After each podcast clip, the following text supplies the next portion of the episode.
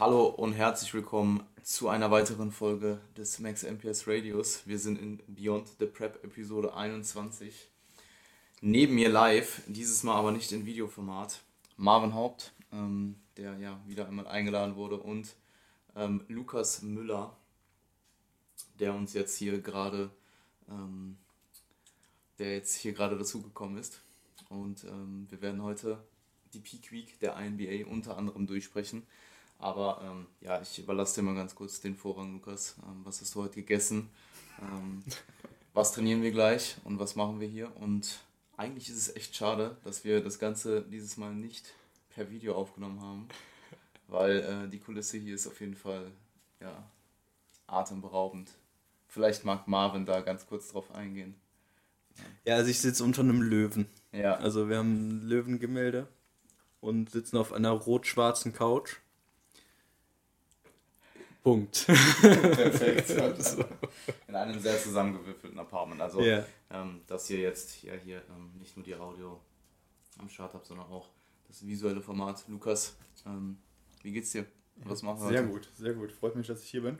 Mhm. Mit euch. Äh, ganz spontan äh, habe ich gerade gehört, vorbeigekommen. Nein, also wir sind ja jetzt hier tatsächlich in der Schlossstraße 31. Habt ihr euch ein Airbnb gezogen und äh, direkt über dem Stahlweg 31, meine Mhm. Home Gym.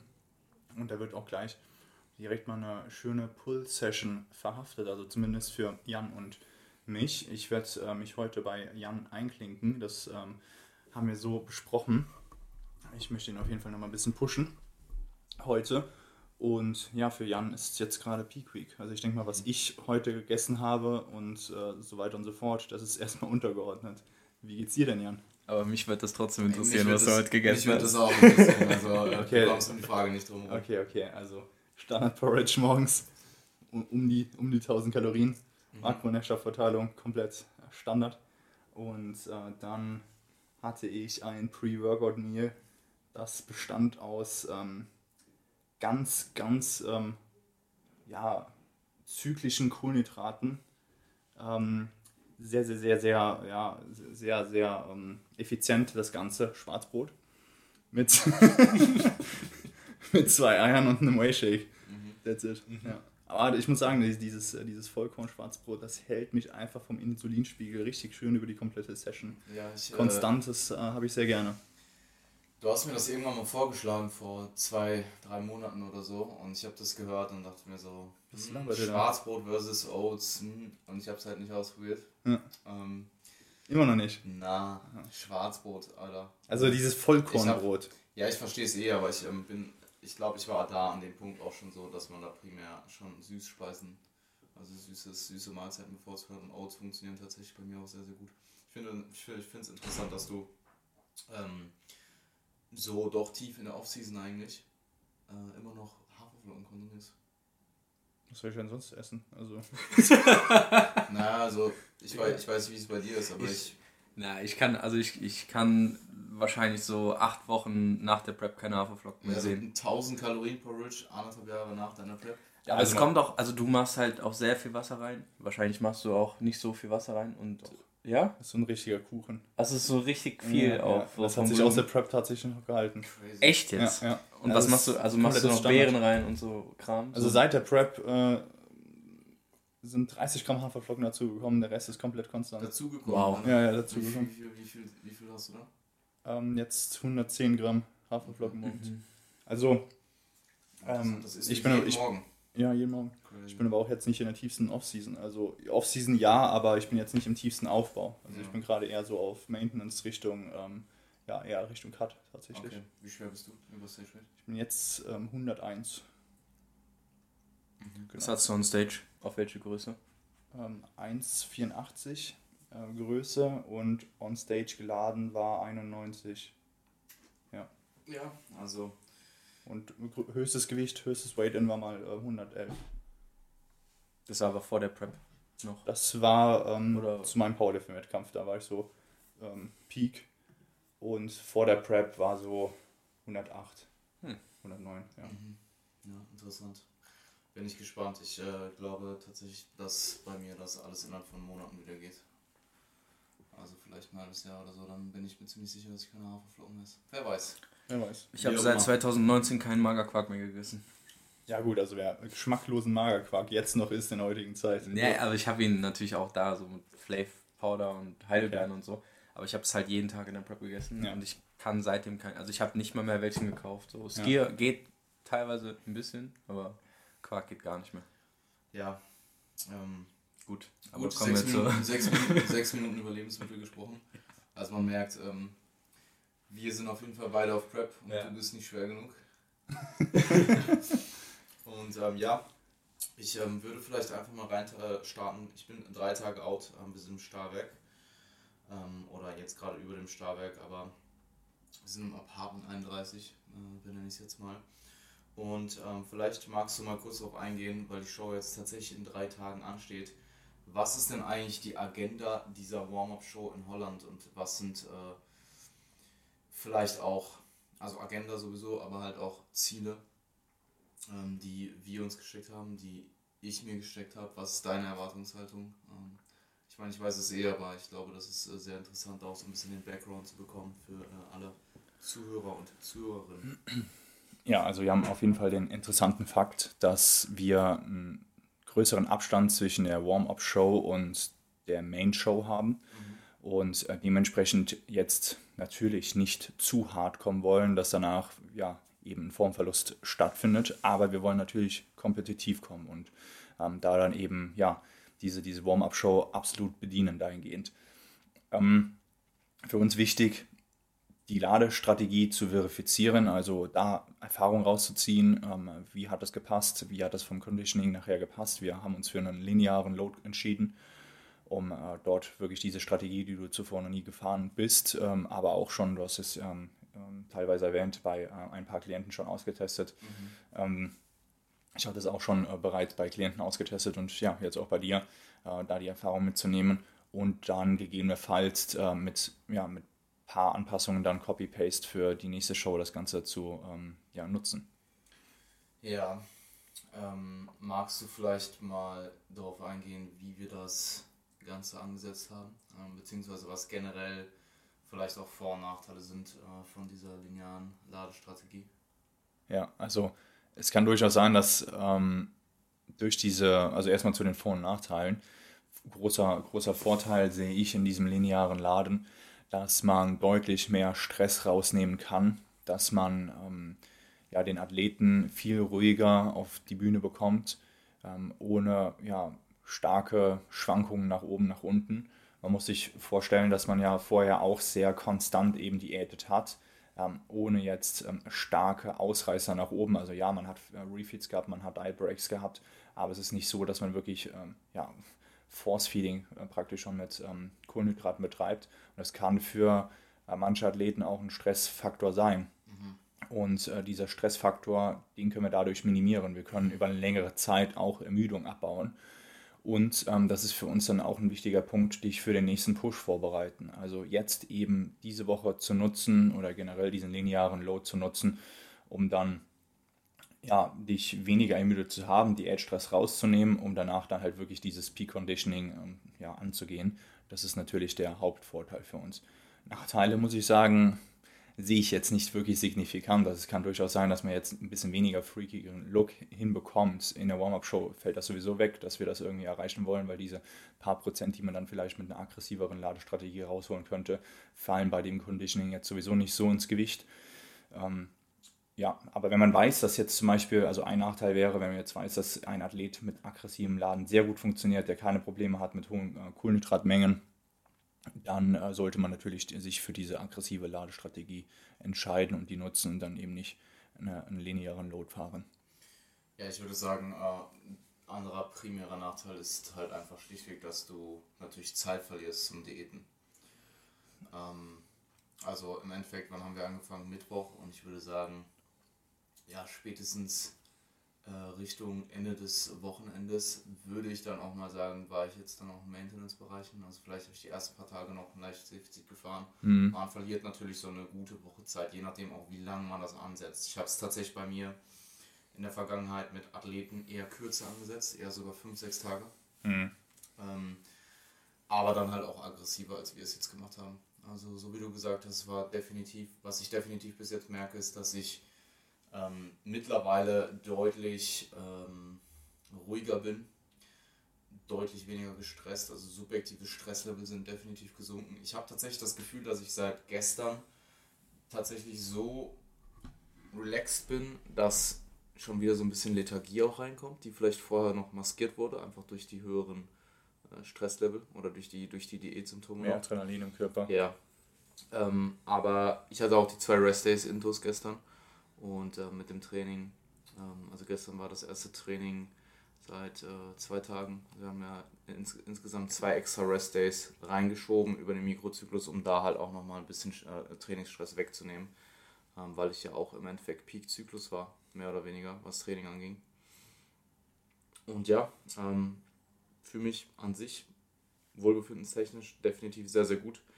Bestform, ähm, würde ich sagen, war entweder heute oder vor drei, vier Tagen. Und ähm, ich glaube auch, dass sich Training heute nochmal sehr, sehr positiv auf den Look auswirken wird. Und dann noch mhm. am Freitag. Ich finde den Call auch am Freitag sehr interessant, weil am Freitag würde ich, das ist jetzt meine, meine ähm, Voraussage, wir werden schauen, ob sich das so bestätigt.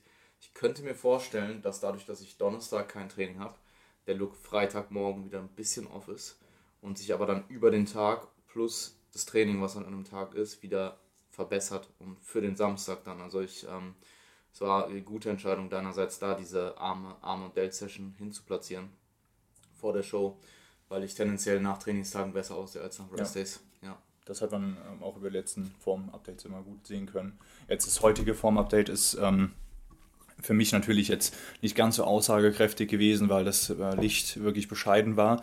Es hat Jan auch sehr gut äh, einordnen können. Also das ist natürlich der Riesenvorteil, wenn man eben mit einem ähm, ja, professionellen High-Class-Prep-Coach ähm, als Klienten arbeiten kann, dann kriegt man halt direkt auch qualitative ähm, Informationen mit. Und dementsprechend weiß ich, dass die Form in Real besser aussieht als auf den Form-Updates, aber ich kann es halt noch nicht zu 100% einschätzen und dementsprechend wird das natürlich gleich mit einem Live-Form-Check noch genutzt. Mhm, genau. Ja, man muss, man muss einfach sagen, ähm das Licht, was ich jetzt heute benutzt habe, was das war ja direkt hier, ähm, das war halt wirklich frontales Licht, brutal ehrlich, einfach mit der Kamera relativ nah auch an mir. Also ich sag mal, so hätte ich ein bisschen mehr Abstand gehabt zwischen Kamera und mir, dann wirkt das nochmal ein bisschen, also je näher du zur Kamera stehst, desto weniger detail, detailliert siehst du aus. Das sind alles Faktoren, die damit einspielen. Und äh, bei mir zu Hause ist zum einen äh, seitliches Licht, ist ein bisschen diffuser, weil da dieser dünne äh, weiße Vorhang ist. Und ähm, ich bin halt auch sehr hell. Also dazu kommt noch dieser HDR-Modus auf der Kamera. Du machst Screenshots, die, das nimmt das Licht irgendwie raus. Und das ist mir hier heute sehr, sehr stark aufgefallen. Aber ich tatsächlich, so eine Split-Sekunde habe ich mir gedacht, wow, was ist das für ein beschissenes Licht. Aber ich weiß halt auch, wenn du in diesem Licht immer noch so ausschaust, ja. als wärst du auf Contest Prep, ja. da machst du halt alles richtig. Als ähm, wärst du auf Contest Prep. Ja, im Sinne, guck mal, weil, weil im Endeffekt, ähm, jeder kennt das, so diese, sagen wir mal, du bist, in, du bist ähm, irgendwo in einer moderaten Offseason und du siehst dich in super krassem Licht im Gym und du hast voll die Details und du denkst, du bist irgendwie viel leaner, als du eigentlich bist. Mhm. Und dann schaust du dich mal irgendwo in neutralem Licht an und du hast einfach null Details oder halt deutlich weniger. Und wenn du trotzdem noch diese Details hast, also Glute Lines, etc., in diesem super nüchternen, neutralen, wirklich aller, aller ehrlichsten, schlechtesten Licht, was es gibt, dann siehst du halt in Bühnenlicht oder in einfach deutlich besserem Licht halt um einiges besser aus. Und ähm, das habe ich auch super oft schon gemerkt, wenn ich Leute gepiekt habe und die dann irgendwo in einem anderen Land sind oder einfach, also einfach andere Voraussetzungen haben als die normalen Bilder und vielleicht schlechtere Voraussetzungen und vielleicht noch Tan und dann ist das Licht vielleicht gar nicht so hell und plötzlich sehen die einfach nach absolut gar nichts mehr aus in den Bildern und der, der Look aber aus diesen Bildern, der sich dann überträgt auf die Bühne, ist oftmals halt äh, super crazy. Also ähm, ich meine, ich bin da mittlerweile halt einfach um äh, Welten erfahrener als noch vor ein paar Jahren. Und ich kann mich erinnern, die ersten paar Male äh, war man da ja teilweise echt schockiert, wie schlecht jemand aussehen kann, morgens in einem anderen Airbnb. Ähm, mit Farbe drauf, weil du halt super dunkel bist und du hast aber nicht das Bühnenlicht. Und das schluckt halt alle Details weg. Gen- Generell, also äh, Farbe ist immer so ein, so ein Aspekt. Äh, die Farbe macht dich erstmal optisch schlechter. Es ist so, also wenn du jetzt nicht auf der Bühne stehst ähm, und ein extrem grelles Licht ausgleichen musst, dann ist die Farbe erstmal so eine zusätzliche Schicht, die jetzt nicht unbedingt besser ausschaut. Und das muss man auch als Athlet und als Coach auf dem Schirm haben, dass es da erstmal so einen kleinen Formverlust gibt und dass das jetzt nichts mit der eigentlichen Form zu tun hat. Also Optikverlust, nicht Formverlust. Ja, absolut. Also, ich finde gerade Farbe wie Top Ten schluckt da, also gerade ähm, äh, nicht Ölbasit-Farbe schluckt da schon ziemlich viele Details. Ich finde Dream Tan, wenn du irgendwo zumindest in einem halbwegs dezenten Licht stehst, sieht schon ziemlich gut aus, auch ohne. ohne also so Dream Tan mit Tageslicht finde ich schon ganz geil. Also klar, Bühnenlicht ist dann nochmal besser. Ja. Ähm, aber ja, magst du vielleicht äh, einmal drauf. Möchtest du irgendwas hinzufügen oder? Das ist, äh, nee, ich, ich höre euch gerade gern zu, weil letztlich habe ich weder mit der Planung zu tun, noch bin ich gerade der Athlet. Also ich, ich, ich, ich, ich schaue hier hin und her und schiebe das Mikro. Ja, okay. Aber wenn ich was zu sagen habe, dann schreie ich. Okay, dann, dann meldest du dich. Ja, genau. Ähm, in Bezug auf Erwartungshaltung, ähm, hast was ist, was ist deine Erwartungshaltung für die Show? Du kennst, äh, kennst da meine Grundeinstellung. Ich bin da Ja, ich. sehr, sehr, sehr, äh, sehr speziell, dass ich ähm, null Anspruch an Platzierungen habe. Und äh, gerade bei der Warm-Up-Show ist das für mich null Anspruch. Mir geht es darum, dass du nachher ein gutes Gefühl hast. Punkt Nummer eins, dass du mit einem guten Gefühl von der Bühne kommst, ähm, weil wir dich danach halt wirklich extrem noch prügeln werden. Also auf gut Deutsch gesagt, halt wirklich richtig, richtig abziehen werden. Und äh, das ist mir natürlich dann wichtig, dass du dann mit einem guten Mut runterkommst. Da sehe ich aber alle Lichter gerade auf grün. Und ja, für mich ist der Anspruch halt wirklich primär Erfahrungen sammeln ähm, in dem aktuellen Kontext, in, in dem aktuellen Konstrukt, um darauf aufbauen zu können für die kommenden Wettkämpfe. Ist das deine allgemeine Philosophie für Wettkampfathleten? Oder Was denn? also dieses Platzierungen sind egal? Vielleicht im Thema? Warm-Up-Kontext und im Hauptshow-Kontext. Also ich sag mal so rein, ich habe das halt noch nie gehört von dir, deswegen ähm, für mich hat es sich jetzt so angehört, als wäre dir das grundlegend eher unwichtig. Ja, also das ist halt so, ähm, na, natürlich ähm, versucht man eine höhere Nummer zu erreichen, aber nur in dem kontrollierbaren Rahmen. Also, Also, das, was, das, was, das, was rauskommt, ist ja das Ergebnis. Ja. Mhm. So, und ich habe den Anspruch eher an den Input. So, und wenn der Input genailt ist, dann ähm, ist geil. Und Mhm. ähm, wenn dann das Ergebnis, weil irgendein Kontextfaktor, den du, ähm, den du vorher nicht beeinflussen konntest oder der auf einmal ins Spiel gekommen ist, das Ergebnis beeinflusst, dann ist mir das egal. Weil diesen Kon da konnte ich ja nicht drauf reagieren, das kon da konnten wir nicht drauf reagieren. Also wenn jetzt irgendwie ein Beat XY um die Ecke kommt und plötzlich ist dann Platz 1 nicht mehr möglich oder irgendwie andere äh, Platzierungen, dann ist das so. Natürlich äh, wünscht man sich immer die beste Platzierung, gar keine Frage, aber das ist halt absolut untergeordnet. also ist der Anspruch an den Input des Athleten gerichtet und auf das, was man letztlich überhaupt kontrollieren kann. Genau, Und an unseren Input. alles. Und du bist da auch in der Kommunikation mit deinen Athleten sehr strikt in die Richtung, dass du das auch so grundsätzlich äußerst? Oder gibt es auch Athleten, die du dahin, dahingehend pushen würdest in die Richtung, dass da auch wenn, wenn ich merke, dass der Athlet besser arbeitet, ähm, wenn ich ihm ähm, Chancen auf eine gewisse Platzierung realisierbar mache und ihn damit motivieren kann, dass er einen besseren Input reingibt, dann nutze ich das natürlich. verstehe? Aber dann als Instrument. Okay.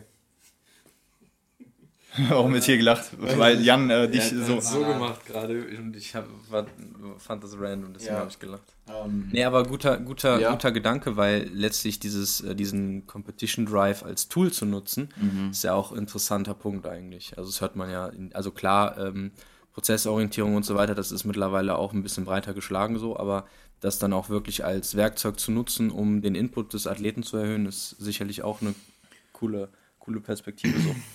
Ja, absolut. Ähm, also ich mache es ganz genauso.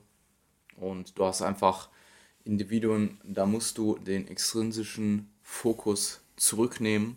Wenn jetzt jemand zum Beispiel sehr, sehr fokussiert auf eine Pro-Card ist und vielleicht auch gar nicht den ganzen, ähm, das ganze Hintergrundwissen hat, was eine Pro-Card im Natural Bodybuilding überhaupt bedeutet, was gibt es für Pro-Cards, wie schwer oder wie anspruchsvoll ist es, eine NBA Pro-Card zu bekommen versus eine ja. WNBF Pro-Card. Und wie viel, sorry, äh, wie viele Faktoren da einfließen, die man eben nicht beeinflussen kann. Ja, absolut. ultra viel. Also als, als praktisches Beispiel, eine INBA Pro Card zu bekommen in äh, einer kleineren INBA-Show irgendwo ähm, in, einem, ähm, in einem Land, wo vielleicht das Niveau jetzt nicht so hoch ist wie in England oder in Deutschland, ist deutlich leichter als jetzt meinetwegen eine WNBF Pro Card über die WNBF Germany zu bekommen, wo du halt literally den Overall gewinnen musst. So. Mhm. Und da stehen halt fünf, sechs Klassensieger. Ähm, also ich meine, die letzten zwei Jahre dort waren brutal. Und im Endeffekt, wer hat sie? Ja, eh Fabian. Fabian hat sie gewonnen. Und das Niveau brauchst du dann halt, um eine WNBF Pro Card zu bekommen. Ja. Ähm, und das Niveau wirst du nicht benötigen, wenn es jetzt nur rein hypothetisch darauf äh, hinaus ist, dass du irgendwo eine NBA Pro Card in der Show gewinnst. Also da wirst du sicherlich Shows. Ähm, Noch, ja.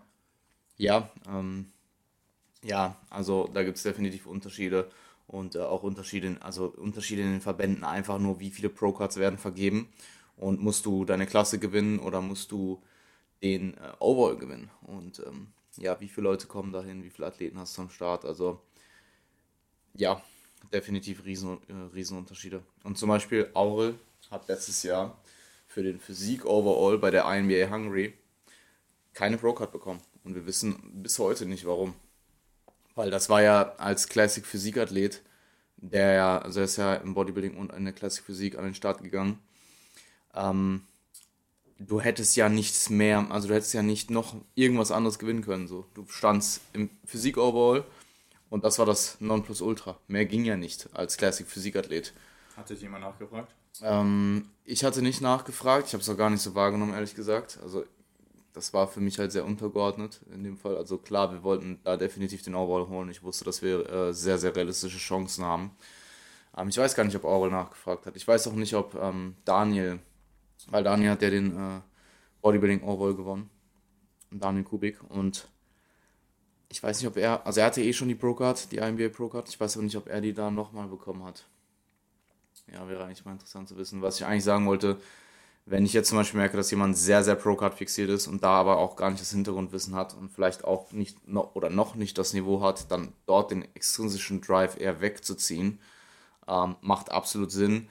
Vice versa hast du auch manchmal Leute, die ähm, viel besser sind, als sie eigentlich als sie eigentlich glauben oder sich deutlich unterschätzen und vielleicht diesen extrinsischen Drive gar nicht, gar nicht haben, aber ja. der noch diese nötige oder dieses letzte bisschen extra Schärfe reinbringen würde, ja. um wirklich max, das Maximum rauszuholen, um wirklich die 100% rauszuholen. Und da kann es definitiv Sinn machen, den auch ähm, bewusst und kontrolliert und gezielt mit einzubringen. Definitiv, ja. Ja. Ähm, cool.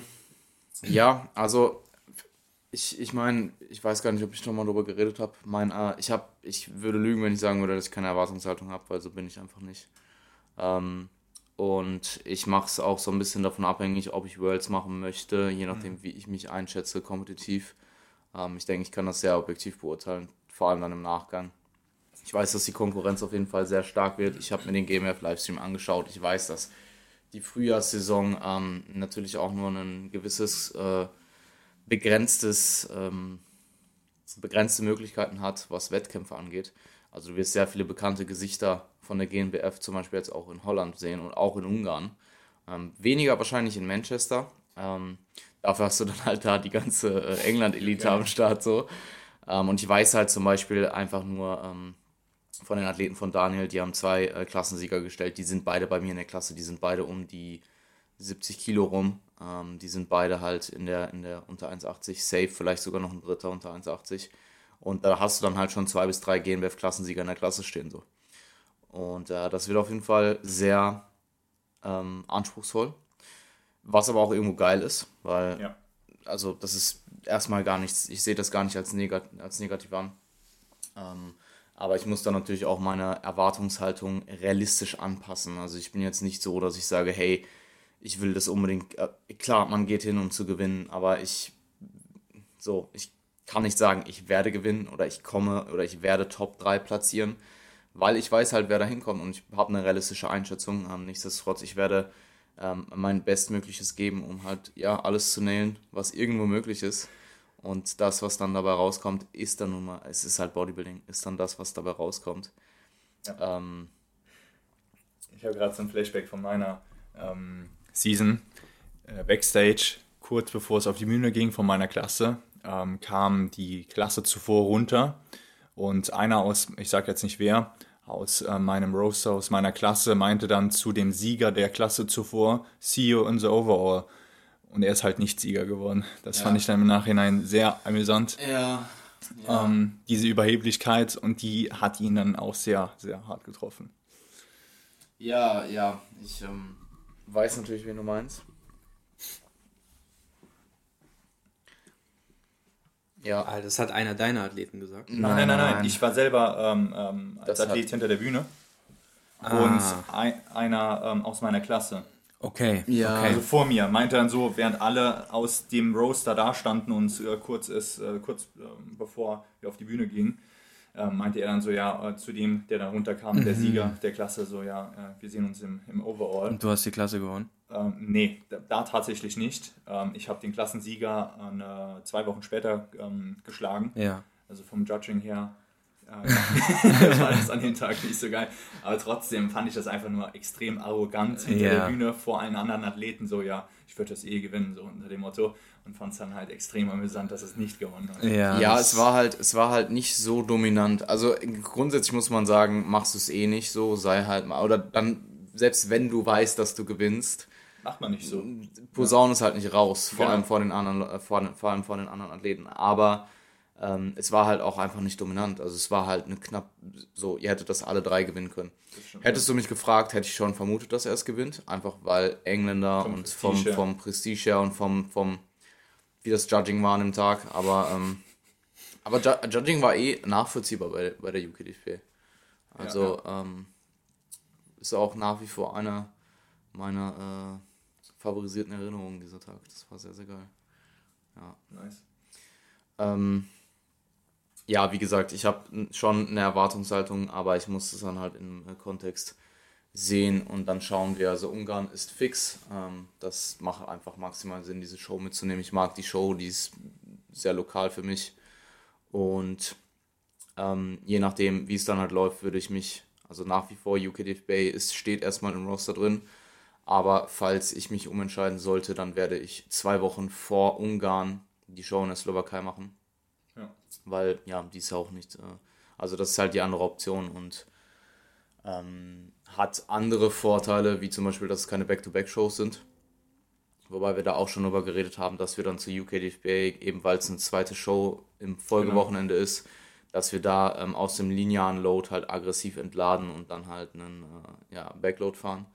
Habe ich persönlich auch super viel gute Erfahrungen mit gemacht ähm, und habe ich auch sehr viel Daten aus 2019 noch äh, mit der Zusammenarbeit mit, mit Valentin ja, das sind halt aktuell die Optionen. Aber ähm, jetzt erstmal am Wochenende. Ähm,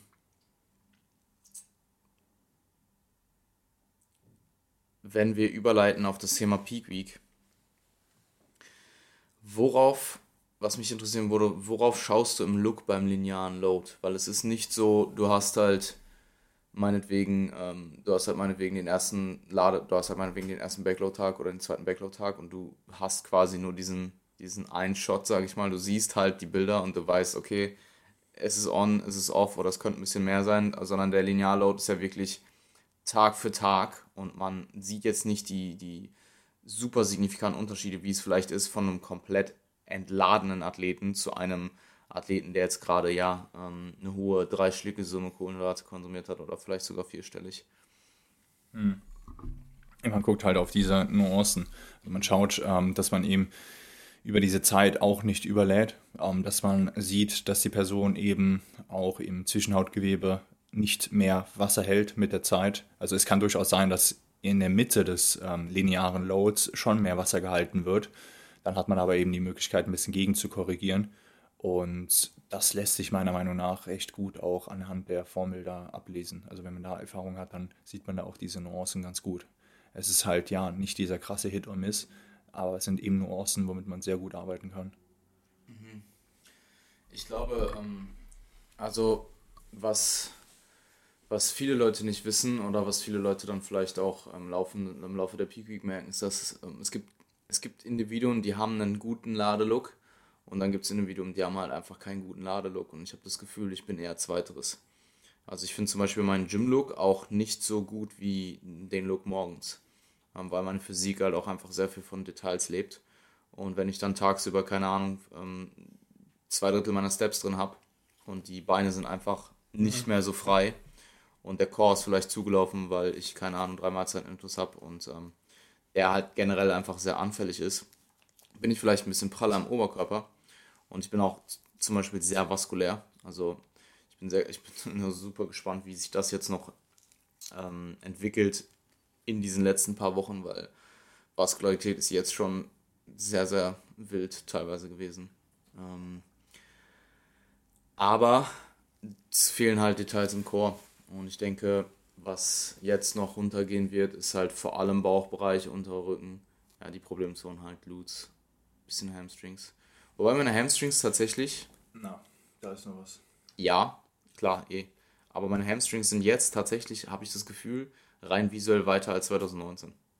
Das kann ich mir gut vorstellen, weil also, wir auch, ähm, da haben ja auch extrem viel Fokus im Programm drauf gelegt über die ja. letzten Monate hinweg. Also das generell paar Körperstellen, wo du jetzt einfach deutlich mehr Muskelmasse hast, die sich auch von innen gegendrückt. Ja, definitiv, ähm, definitiv Brust äh, Brust. Ich merke, ich habe ich hab vor Monaten schon Striations gehabt, die hatte ich in 2019 nicht. Ähm, Hamstrings, Glutes sicher auch, vor allem von der Seite. Von der Seite finde ich es, äh, ja, war ich teilweise schon sehr überrascht, äh, was da einfach plötzlich rausploppt. Und ja, schauen wir mal. Ähm, Stress und Schlaf, Riesenthematik in der, in der Peak Week, ist zusätzlich zu dem, was ich sonst an harten Daten rausgebe, wenn ich eine Peak Week schreibe. Und das passiert meistens zwei bis anderthalb Wochen vorher, dass sie rausgeht. Ähm, wird bei mir immer vor allem bei First-Timern ähm, extrem der Fokus drauf gelegt, dass klar man diese ganzen harten Daten näht, aber vor allem Schlaf- und Stressmanagement diese Woche an aller, aller oberster Priorität stehen sollte.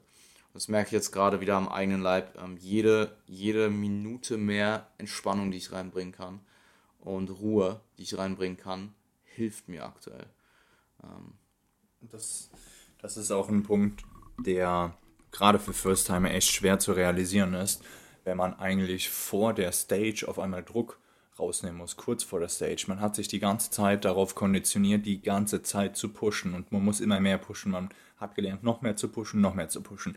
Und dann plötzlich, kurz vorm Wettkampf, wo man ja eigentlich so diesen Schlusssprint-Gedanken im Kopf hat, da muss man auf einmal Druck rausnehmen und bekommt nur durch das Druck rausnehmen eine bessere Form. Das ist schwer wahrzunehmen. Und da haben auch viele mit dem Laden ähm, psychisch eben Probleme, dass sie ja vorher sich auch die ganze Zeit darauf konditioniert haben, eben weniger zu essen und dann dürfen sie auf einmal oder sollen sie mehr essen, das ist dann auch für manche ein komisches Gefühl und das muss man auch erfragen dann, wie sich das für die Person anfühlt und dann halt auch das Ganze wirklich erklären, damit sie das ja auch wirklich aufnimmt. Mhm. Bei dir haben wir jetzt natürlich nicht das Problem, dass äh, ähm, das Laden dir, äh, dass die stört, sondern du nimmst das ja sehr angenehm auf. Ja, absolut. Also ich habe auch, ich habe auch heute noch ähm, ich habe auch vorhin, als ich rausgegangen bin, noch darüber nachgedacht. Ähm, ich bin niemand, der. Es gibt, es gibt Individuen, die wollen immer, immer mehr machen, auch wenn es irrational ist. Und du schreibst der Person 10.000 Steps und sie macht chronisch 12. Mhm. Und ich bin tatsächlich nicht so. Also ich habe die Nummer und ich nail die Nummer und das war's. Und dann bin ich auch froh, dass, also was heißt froh, aber ich würde nicht mehr machen, just for the sake of it. So, wenn ich mehr brauche, dann ja. Ähm, und wir brauchen mehr. Wir wollen dieses Conditioning, dieses, diesen letzten, äh, diese letzten paar Prozent wollen wir definitiv rausholen. Aber im Endeffekt geht es im Bodybuilding ja nicht darum, so viel zu machen wie möglich, sondern so viel zu machen, wie nötig ist, um die 100, die theoretischen 100% rauszuholen. Und wenn, wenn, ich, ähm, wenn ich das mit 10.000 schaffe, dann 10.000 Schritten, dann mache ich nicht jeden Tag 11.000, einfach nur um mehr zu machen. Es, äh, wenn man sich das bildlich vorstellt, ist es genauso wie, man will ein möglichst tiefes Loch buddeln und äh, man buddelt jetzt nicht präzise, präzise an einer Stelle, sondern ähm, ja, gräbt einfach wild drauf los und gräbt es wieder zu, also konzentriert sich nur auf das Graben. Aber das, darum geht es ja nicht. Du willst ein tiefes, präzises Loch haben und nicht einfach nur graben, so viel graben wie möglich. Mhm. Ähm, ja, unilaterale. kannst, ja, kannst du vorstellen. Ja, ja. ja, absolut. Aber ich glaube, Bodybuilder sind halt teilweise sehr sadistisch. Und ähm, du musst ja auch so ein bisschen sadistisch sein. Ja, also ja, natürlich. Aber es gibt halt sadistisch und also Bodybuilding gut sadistisch und dann gibt es halt, genau, ja. hey, ich will einfach nur so, ich bin, ich will mich einfach nur tiefst verletzen. Ich will leiden. Ja, ja. Da, da, muss man auch ganz früh die, die Verantwortung wahrnehmen als Coach und das ja. dann äh, sehr schnell erkennen. Da gibt es äh, psychische Muster, die dann in der Wettkampf-Prep ja, hervorkommen. Ich werde auch immer besser darin, das von Anfang an wahrzunehmen, ob eine Person überhaupt dafür geeignet ist oder nicht. Ja. Für so eine Prep. Ja. Was würdest du sagen, sind so, ich hasse das Wort, aber Red Flags. was sind so typische Red Flags? Also typische Red Flags, wo man keine Wettkampfdiät ähm, angehen sollte, ist auf jeden Fall, wenn man generell ein schlecht strukturierter Mensch ist, also sein Leben generell nicht in, in Ordnung hat. Also viele Störfaktoren, viele Volatilitäten dahingehend. Ähm, das ist ein, ein Punkt, der absolut äh, wichtig ist, weil es muss, es muss, es muss äh, beruflich muss alles in den Bahnen laufen, es muss ähm, von den Beziehungen her ähm, alles im kontrollierten Rahmen laufen. Man muss eine gewisse Reflexion auf diesen Ebenen haben, damit man überhaupt an diese Grenz, in diesem Bereich, in diese Grenzregion vortauchen kann. Und das ist ein äh, Punkt, den ich dann auch immer stark hinterfrage und erfrage. Ähm, persönlich von der Identität muss ja, generell eine gewisse, zum einen ähm, Bereitschaft zu grinden, aber zum anderen auch eine gewisse Selbstliebe vorhanden sein. Also diese beiden Extreme müssen eben, eben im, äh, in, in der Balance sein. Mhm. Ja. Also wenn du so ein komplett gemütlicher Mensch bist, ähm, dann kannst du dir die erste Platzierung so viel wünschen, wie du möchtest, oder die, die Pro-Card so, so lange wünschen, wie du möchtest. Du musst halt ultra krass pushen. Also wirklich ähm, teilweise durch Situationen gehen, die du vorher so noch nicht gespürt hast. Und das, da muss man bereit für sein. Also es auch verkörpern. Mhm. Ja, und äh, das ist auch unter anderem ein Grund, warum Natural Bodybuilding so ein, eine langfristige Karriere sein sollte. Weil deine erste Season, auch wenn das viele nicht gerne hören werden, ähm, ist im Endeffekt ein Erfahrungswert primär erstmal. Und wenn es dich packt, dann kann es ein, ein absolutes Sprungbrett sein für deine gesamte Karriere. Und die kann, wenn du deine erste Prep, keine Ahnung, Anfang 20, Mitte 20 irgendwann machst, die kann noch 15 äh, bis 20 Jahre gehen. Und ähm, du kannst dir aber mit der ersten Prep auch sehr, sehr viel kaputt machen, beziehungsweise du kannst auch, ähm, also kaputt machen im Sinne von, dass du einfach den Umgang und die Durchführung der Prep so umsetzt, dass du den Sport nicht mehr weitermachen möchtest. Und da siehst du natürlich auch sehr, sehr viele Leute, ähm, unabhängig davon, ob sie vielleicht den Sport eigentlich gerne machen wollen würden, ähm, durch meinetwegen ja eigene ähm, schlechte Umsetzung oder auch ähm, Coaches, wobei man da sagen muss, dass die, die, Qualität sich natürlich deutlich verbessert hat, aber ich meine, es gibt sicherlich ähm, Coaches, oder es gibt ganz, ganz sicher Coaches da draußen, wenn die mich durch ihren äh, Prep-Prozess prügeln würden, dann würde ich danach mit dem Sport aufhören. Safe. Also was du teilweise hörst, ähm, immer noch hörst, äh, ist definitiv äh, sehr schädlich. Ähm, das da. ist im Naturalbereich zum Glück weniger, etwas weniger schädlich. Also ja, das, was im Hands-Bereich abgeht, das ist geisteskrank. Ich meine, ich meine schädlich gar nicht unbedingt im Sinne von langfristigen gesundheitlichen Schäden. Klar, psychisch. Das auch, ja. Aber vor allem, ähm, also vor allem eben, eben auch der physische Aspekt, vor allem auch der mentale Aspekt, aber auch einfach der Aspekt für den Sport an sich. Also im, im Endeffekt ist deine Aufgabe als Coach eines First-Timers auch, oder primär vor allem, dass diese Erfahrung so, so wie du gesagt hast, so positiv wie möglich wird. Weil es auch irgendwo in deiner Verantwortung steht, ob diese Person zumindest teilweise diese Person den Sport weitermacht. Ja. Ähm, und ja. das ist auf jeden Fall. Es ist ein. Genau, das ist auch so dieser Punkt, den du eben genannt hast, ist mit dem mit der Langfristigkeit. Also als Coach musst du halt eine gewisse, einen gewissen Zeithorizont ähm, implementieren, wenn der Athlet diesen Zeithorizont noch nicht hat, weil du eben weißt, wie viel Rendite auf der langen, auf der langen Sicht eben möglich ist. Und wenn man dann im Hier und Jetzt ein bisschen weniger, vielleicht ein bisschen weniger investiert, ein bisschen intelligenter das Ganze angeht, dann kann man auf lange Sicht einfach viel mehr investieren und viel mehr rausholen. Mhm. Und das, das bedeutet nicht, dass man da jetzt ähm, extrem drosselt, aber eben sinnvoll ähm, die Energie bündelt. Ja, absolut. Und ähm, ich meine, wann haben wir, wir haben Mitte 2021 angefangen zu arbeiten, das ist jetzt dann bald zwei Jahre. Und das ist vom zeitlichen Horizont gut. Ähm, also definitiv sehr solide. Ähm, Im Endeffekt, ich, jemanden zu preppen ist eine coole Sache. Und es macht auf jeden Fall auch enorm viel Spaß, eine Contest Prep kurzfristig zu übernehmen. Ähm, ich finde, das ist eine, ist eine sehr herausfordernde Aufgabe auch.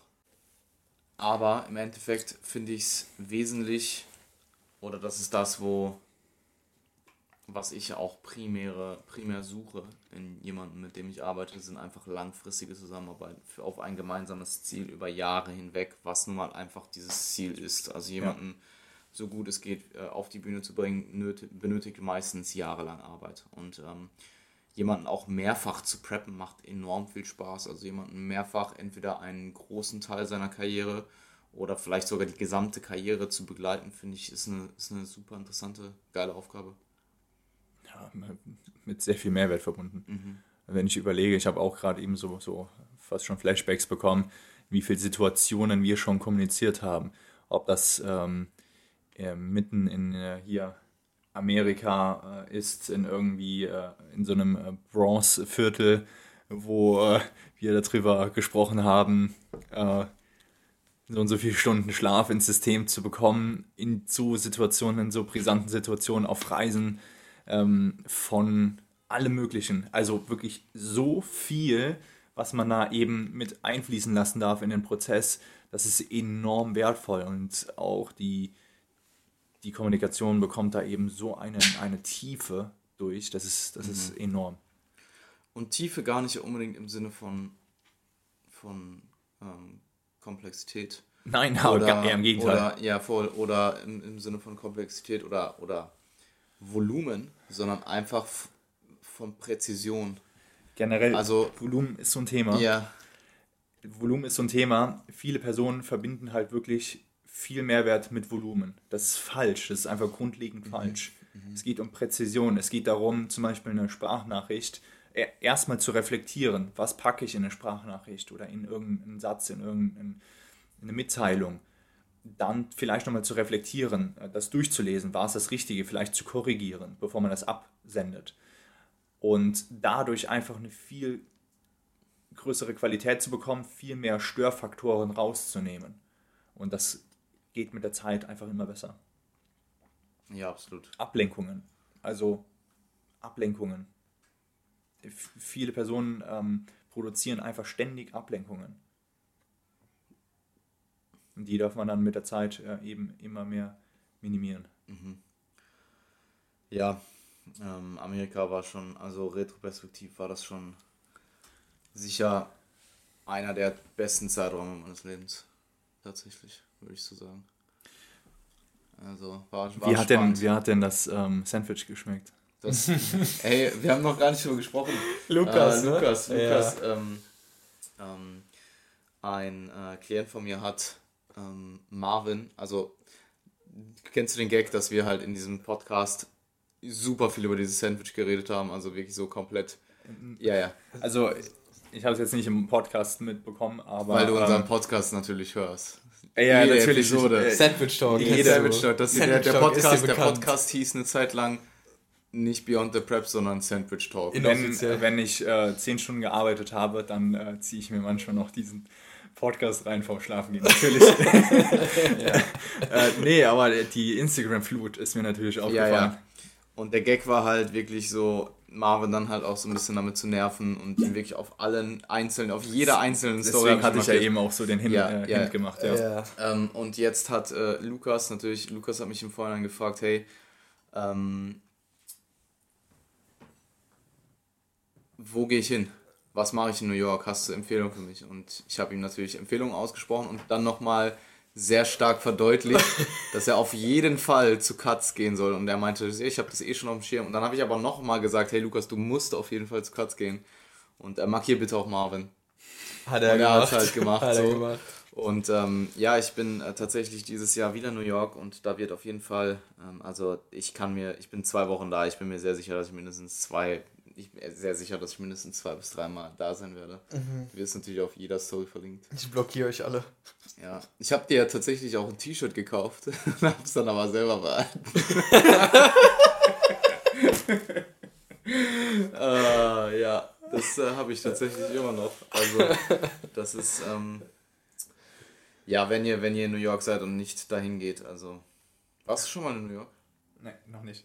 Aber äh, tatsächlich war ein, äh, ein Klient von mir, war jetzt auch dort. Ja. Und äh, ich habe natürlich eine Anlaufstelle empfohlen. Jetzt nicht gesagt, dass er ihn verlinken soll, aber Mann. ich glaube, dafür hat er keine Zeit bei seinem äh, Workload Ort da. Ähm, ja, wird auf jeden Fall mal Zeit. Da will ich mir auch einiges anschauen. Aber ist jetzt nichts konkret geplant. Also ich, ähm, das ist für mich die beste Stadt der Welt. Ich würde nicht dort leben wollen, zumindest nicht lang. Oder nicht für immer. Aber, also, das, die haben für mich alles. Also die Dichte an Angebot ist auf jeden Fall krass. Die ist krass, ja. Immobilienpreise auch. Sind auch sehr interessant, haben die sich entwickelt, ja. Absolut. Ja, New York Leben ist äh, ziemlich günstig. ähm, vielleicht als abschließende Frage. Was gibt es irgendetwas in diesem gesamten Prep-Prozess? Äh, ich bin auf Constrap seit 5. September 2022, ähm, was du anders machen würdest. Ist irgendwas, was du jetzt schon retro, retrospektiv sagen könntest? Was würdest du anders machen? Über die Frage hätte ich ein bisschen länger nachdenken müssen. Ähm, also im Vorhinein halt.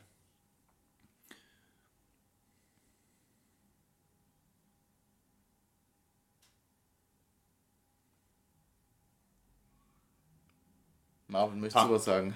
Ein, also ich denke mal, dass, dass so ein paar Kommunikationsschlüsselpunkte, ähm, da haben wir uns im Nachhinein dann sehr gut kalibriert.